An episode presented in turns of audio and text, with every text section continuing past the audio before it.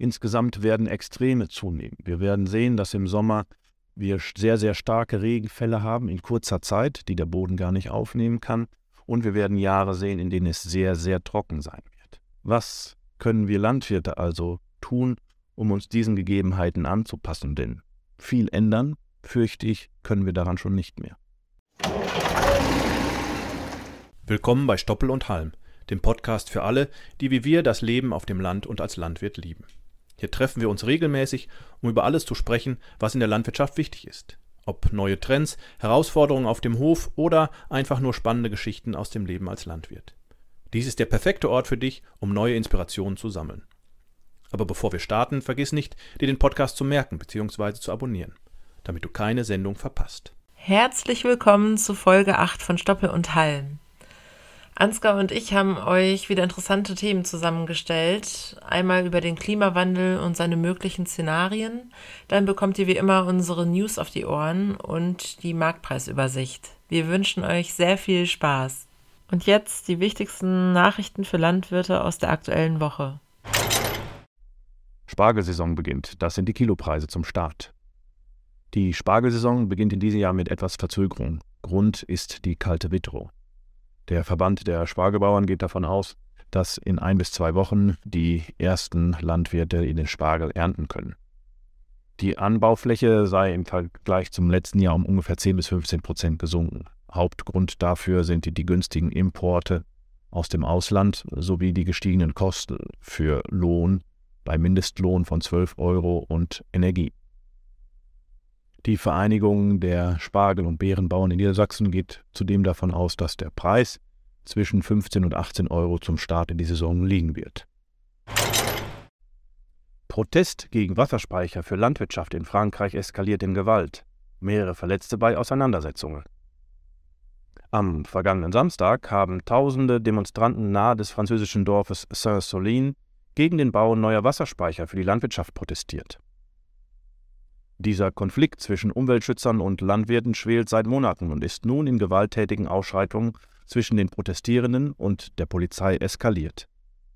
Die Organisatoren des Protestes, ein Kleinbauernverband und eine Umweltgruppe, kritisieren den Bau von 16 großen Wasserreservoirs durch eine Genossenschaft von über 400 Landwirten. Sie befürchten, dass damit ein öffentliches Gut privatisiert wird und die Allgemeinheit von der Nutzung der Wasserreserven ausgeschlossen wird. Die Landwirte hingegen sehen in den Speichern eine Möglichkeit, ihre Kulturen und Ernten über Dürreperioden hinweg zu retten, die durch den Klimawandel zunehmen. Technische Neuheit für teilflächenspezifischen Pflanzenschutz. Es gibt eine neue Softwarelösung, die standorttreue Wurzelunkräuter mit Hilfe teilflächenspezifischer Applikationskarten gezielt und über mehrere Jahre hinweg bekämpfen soll. Dazu werden mit einer handelsüblichen Drohne hochauflösende georeferenzierte Fotos des zu behandelnden Schlags aufgenommen. Anhand dieser Bilder soll die Software Unkrautnester erkennen und den Bedeckungsgrad errechnen. Mit nur wenigen Klicks werden die Applikationskarten erstellt, die in maschinenlesbaren Formaten ausgegeben werden. Aldi setzt auf heimische Herkunft. Nur noch deutsche Trinkmilch in Eigenmarken ab 2024. Der Discounter Aldi Nord hat angekündigt, ab dem Jahr 2024 nur noch Trickmilch deutscher Herkunft bei seinen Eigenmarken anzubieten. Das verkündete Marc Sagel, Mitglied der Geschäftsleitung von Aldi Nord, auf dem 13. Berliner Milchforum. Ziel sei es, die heimische Landwirtschaft zu stärken und die Transparenz bei der Herkunft von Produkten zu erhöhen. Ab dem Jahr 2030 soll dann ausschließlich Trinkmilch aus den Haltungsformen 3 und 4 in den Regalen zu finden sein. Diese Haltungsformen beinhalten unter anderem Auslauf ins Freie und den Verzicht auf das Enthornen der Tiere. Aldi betonte, dass bereits jetzt 45 Prozent der Trinkmilch bei den Eigenmarken aus diesen beiden Haltungsformen stammen. So teuer ist die alte Sau. Beleidigungen können teuer werden. Der nordschwäbische Radiosender Hitradio RT1 hat ein paar Bußgeldbescheide herausgesucht, die Menschen bekommen haben, wenn sie jemanden beleidigt haben. So kostet die dumme Kuh etwa 300 Euro an Strafe, das blöde Schwein 500 Euro oder ein Vogelzeigen 750. Die alte Sau ist tatsächlich am teuersten und kostet 2500 Euro. Und ein Tier, das es gar nicht gibt, nämlich das Bullenschwein, kostet 1000 Euro. Umbau der Tierhaltung bei Weidehaltung. Während die Resultate der Agrarministerkonferenz zum Umbau der Tierhaltung äußerst begrenzt blieben, einigte man sich bei der Förderung von Grünland und Weidebewirtschaftung auf einen Vorschlag aus Schleswig-Holstein. Die Landwirtschaftsminister der Länder bestätigten in einem AMK-Beschluss die elementare Bedeutung von Grünland und Weidehaltung im Zusammenhang mit Tierwohl, Biodiversität und Klimaschutz. Daher regten sie an, die Jahre 2023 und 2024 zu nutzen, um die Effekte der Ökoregelungen zu überprüfen und die Interessenlagen von Grünlandbetrieben sowie Milchviehbetrieben mit Weidehaltung zu berücksichtigen.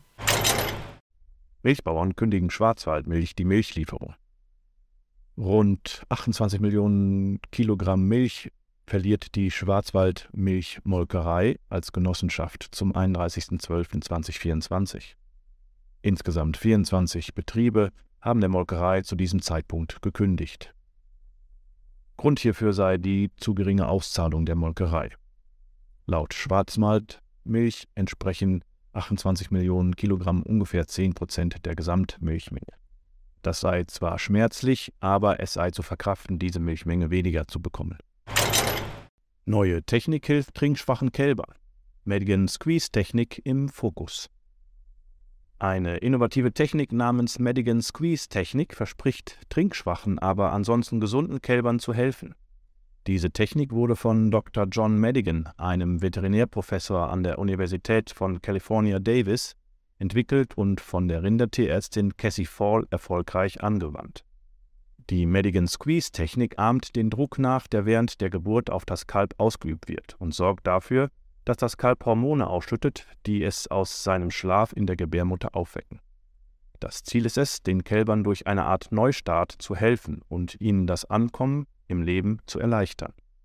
Es ist jedoch wichtig zu beachten, dass diese Technik nur bei trinkschwachen, aber ansonsten sehr gesunden Kälbern angewandt werden sollte und dass Atemwegserkrankungen, Missbildungen und Rippenfrakturen von einem Tierarzt ausgeschlossen werden müssen. Die Technik sollte auch nur in Zusammenarbeit mit einem Tierarzt durchgeführt werden. Kern der Technik ist festes Schnüren von Stricken in einer bestimmten Art und Weise um das Kalb.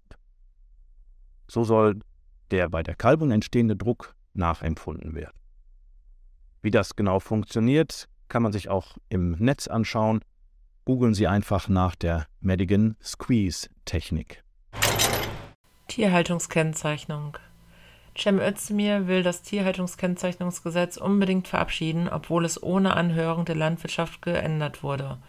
Er benötigt dafür die Zustimmung der EU, welche erstmal erteilt wurde.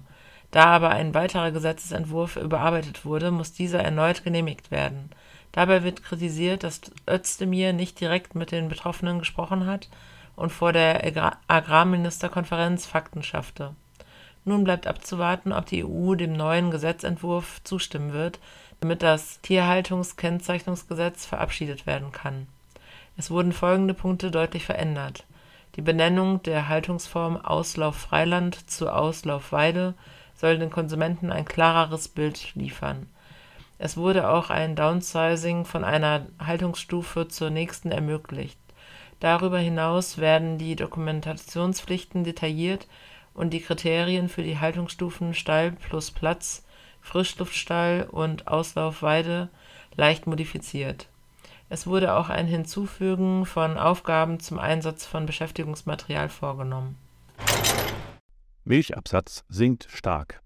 Die Nachfrage nach Trinkmilch sowohl in Bio als auch in konventioneller Qualität ist im Jahr 2022 um 5,5 Prozent im Vergleich zum Vorjahr gesunken. Besonders stark betroffen war dabei die Biotrinkmilch, deren Absatz um 8,9 Prozent zurückging. Trotz des Rückgangs blieb der Bioanteil an den Trinkmilcheinkäufen mit 12,5 Prozent jedoch nahezu unverändert, wie der Verband Bioland berichtet.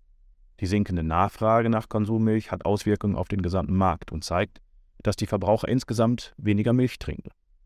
Dies bestätigt auch die Stiftung Warentest in ihrer März-Ausgabe 2023. Der Pro-Kopf-Verbrauch an Milch sei in den letzten 30 Jahren von 60 auf 48 Kilogramm gesunken, berichtet die Stiftung Warentest. Pachtpreise für Landwirte in der EU variieren enorm. Eine neue Auswertung des Statistischen Amtes der Europäischen Union Eurostat zeigt, dass die Pachtpreise pro Hektar in der EU eine gigantische Spanne aufweisen. Während slowakische Landwirte nur 62 Euro pro Hektar zahlen müssen, müssen niederländische Landwirte im Durchschnitt 836 Euro entrichten, das 13-fache. Besonders teuer war landwirtschaftliche Nutzfläche im niederländischen Flevoland, wo die Pachtpreise auf bis zu 1721 Euro pro Hektar reichten. Auch im norditalienischen Friaul und auf den spanischen Kanaren waren die Flächen teuer. In Deutschland, Portugal und Zypern lagen keine Daten vor. Jedoch gab das Bundesinformationszentrum Landwirtschaft BZL für 2020 in Deutschland durchschnittliche Pachtpreise von 329 Euro. Die Preise für Dauergrünland waren deutlich niedriger und reichten von durchschnittlich 39 Euro in der Slowakei bis zu 337 Euro in Irland. Förderung von Innovationen. Um den Sektor Landwirtschaft beim Erreichen seiner Klimaschutzziele zu unterstützen, fördert das BMEL mit 100 Millionen Euro bis 2026 Vorhaben, die emissionsarme Verfahren und Technologien in der landwirtschaftlichen Prozesskette ergänzen. Die Mittel stammen aus dem Klima- und Transformationsfonds der Bundesregierung. Es werden innovative Projekte gesucht, die alternative Antriebstechniken, multifunktionale Landnutzungssysteme, Digitalisierung, Pflanzenproduktion, Nutztierhaltung und sozioökonomische Fragen zur Treibhausgasminimierung adressieren und bis zur Praxisreife entwickeln. Bundesregierung hilft Besitzern von Pelletheizungen bei gestiegenen Energiekosten. Im letzten Jahr sind die Preise von Heizenergie stark gestiegen und haben viele Haushalte und Unternehmen finanziell belastet. Doch die Bundesregierung greift ein und bietet finanzielle Hilfe an. Besitzer von Pelletheizungen können rückwirkend Rechnungen aus 2022 einreichen, um einen Zuschuss von bis zu 2000 Euro pro Privathaushalt zu beantragen. Der Staat beteiligt sich dabei mit 80 Prozent an den Kosten, die über dem Referenzpreis liegen. In einigen Bundesländern wie Berlin und Bayern können Besitzer von Pelletheizungen bereits Anträge stellen, während andere wie Sachsen erst ab Mitte April Anträge entgegennehmen. Auch kleine und mittlere Unternehmen können von den Härtefallhilfen profitieren, deren Ausgestaltung derzeit noch in der Hand der Bundesländer liegt. In einigen Bundesländern wie Nordrhein-Westfalen und Hessen können Unternehmen bereits Anträge stellen. In Thüringen ist die Antragsfrist allerdings nur noch bis zum 31. März 2023 möglich. Diese finanzielle Hilfe der Bundesregierung ist eine willkommene Unterstützung für viele Haushalte und Unternehmen, die durch die gestiegene Energiekosten belastet sind. Besitzer von Pelletheizungen und Unternehmen sollten sich daher schnellstmöglich über die Bedingungen und Antragsfristen informieren, um von der Unterstützung profitieren zu können. Düngerpreisverfall Stickstoffdüngemittelpreise sind weiterhin niedrig, da es noch umfangreiche Lagerbestände gibt. Insbesondere die internationalen Harnstoffpreise sind deutlich gesunken und es wird empfohlen, Angebote genau zu vergleichen, um sicherzustellen, dass man die niedrigeren Preise auch bekommt. Wassergesättigte Böden verzögern die landwirtschaftliche Arbeit. Besonders in Nordwestdeutschland hat es im März sehr viel geregnet, was die Bodenfeuchte auf über 100 Prozent steigert. Die Wetterprognosen für die nächsten Tage zeigen, dass das Aprilwetter schon da ist. Wechselhaftes, unbeständiges Wetter mit Graupelschauern, Wolken, Schnee und Sonne erwartet uns. Klimawandel. Szenarien, die es bis 2100 geben kann und die Folgen für uns Landwirte und die landwirtschaftliche Produktion. Machen wir uns nichts vor, das Klima ändert sich. Da können wir uns auf den Kopf stellen. Steigende Temperaturen und ein verändertes Niederschlagsverhalten sind wohl die größten Auswirkungen, die wir jedes Jahr wieder sehen. Ganz nüchtern betrachtet ist der Klimawandel aber nicht erst jetzt bei uns angekommen. Wir erleben schon seit mehreren Jahrzehnten, dass das Klima sich durch menschliches Handeln ändert. So ist seit der letzten Kälteperiode, der sogenannten kleinen Eiszeit Mitte des 19. Jahrhunderts, die Temperatur um etwa 2 Grad angestiegen. Beim Niederschlag hingegen lässt sich keine Veränderung in der Summe feststellen. Bedeutet, die Niederschlagsmenge im Jahr ist nahezu gleich geblieben. Was sich verändert hat, ist sicherlich die Intensität und die Zeitpunkte des Regens. Außerdem ist der Bodenwasserhaushalt natürlich genauso wichtig wie der Niederschlag und dabei ist die Verdunstung ein wesentliches Thema. Und die Verdunstung hat in den letzten Jahren nachweislich stark zugenommen. Das liegt an der steigenden Anzahl an Sonnenstunden und auch an der höheren Lufttemperatur. Das wirkt sich dann auch auf die Länge der Vegetationsperioden der Pflanzen aus, die früher austreiben und länger aktiv sind, aber auch mehr Wasser verbrauchen über die Verdunstung. Diese Informationen aus den letzten Jahrzehnten können wir natürlich in gewisser Weise extrapolieren und schauen, was das für die nächsten Jahrzehnte heißt. Insbesondere müssen wir uns dann verschiedene Szenarien anschauen. Mit Hilfe globaler Klimamodelle versuchen Forscher, diese Klimaszenarien zu simulieren. Dabei geht es darum, wie sich die Bevölkerung entwickelt und wie insbesondere die Nutzung fossiler Energieträger sich auswirkt. Von klimafreundlichsten Fall der raschen Reduktion bis hin zu zum absolut ungünstigsten Fall der verstärkten Nutzung fossiler Energieträger.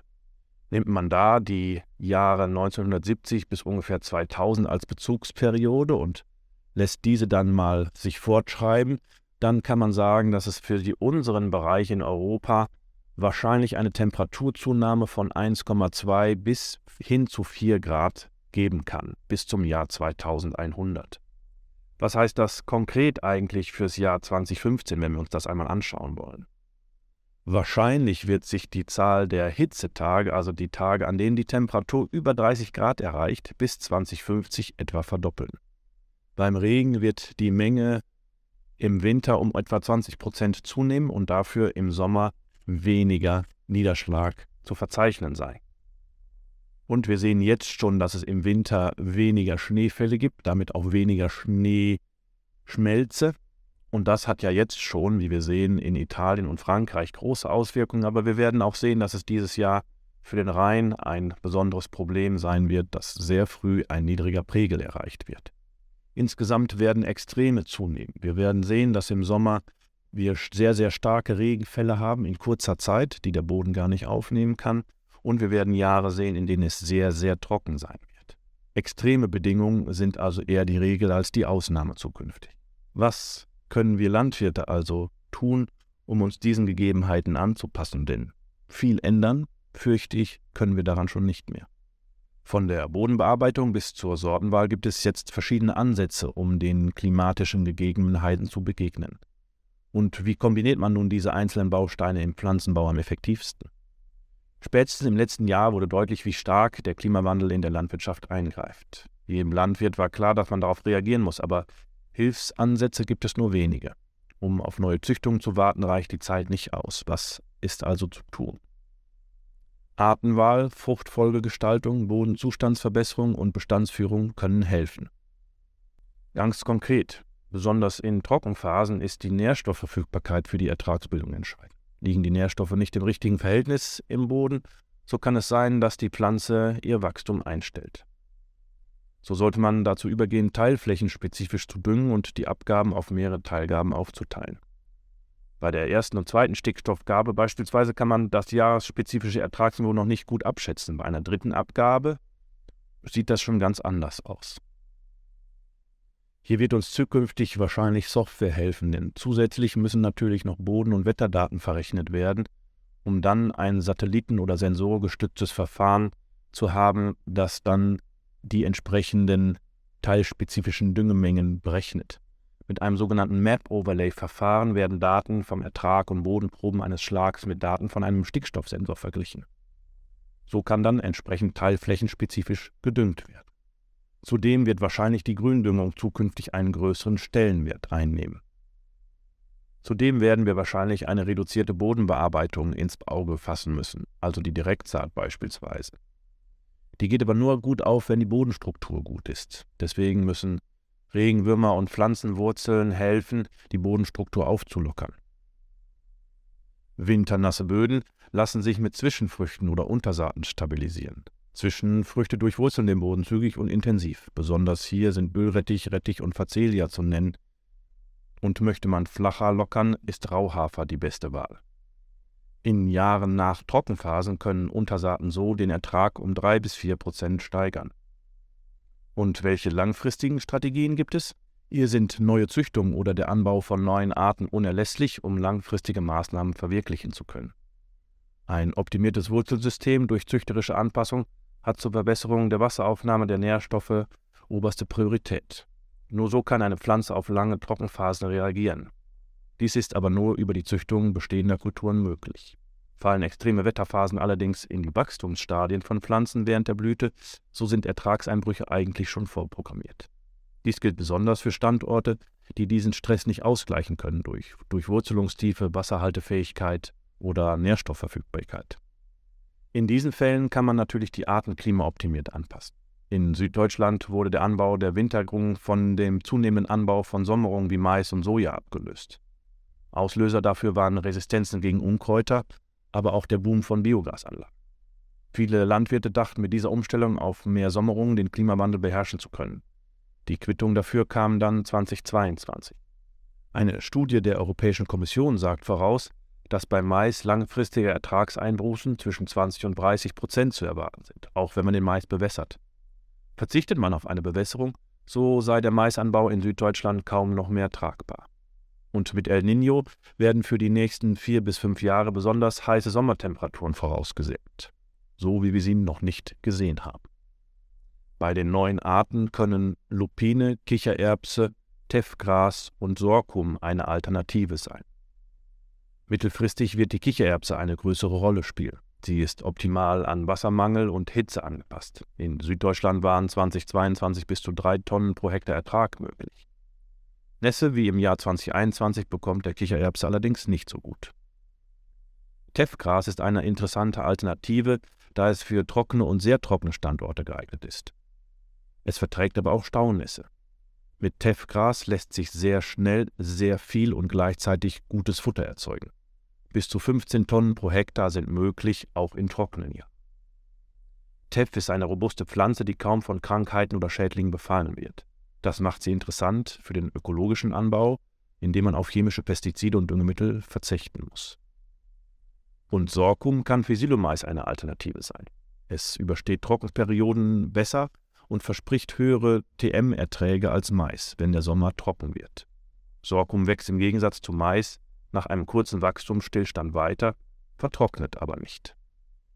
Eine weitere Alternative scheint Soja zu sein. Die Nachfrage nimmt zu und das macht den Anbau für deutsche Landwirte zunehmend attraktiv. Der Bedarf an heimischen Eiweißfuttermitteln ist sehr hoch und die Sojaproteine sind denen von anderen Leguminosen weit überlegen. In den USA wird Soja seit Jahren als reine Mais-Soja-Fruchtfolge angepflanzt. Dabei zeigt sich Soja als wenig empfindlich gegenüber Fruchtfolgekrankheiten. Außerdem hat die Sojabohne nicht so einen hohen Schädlingsdruck wie beispielsweise Raps, Zuckerrübe oder Weizen.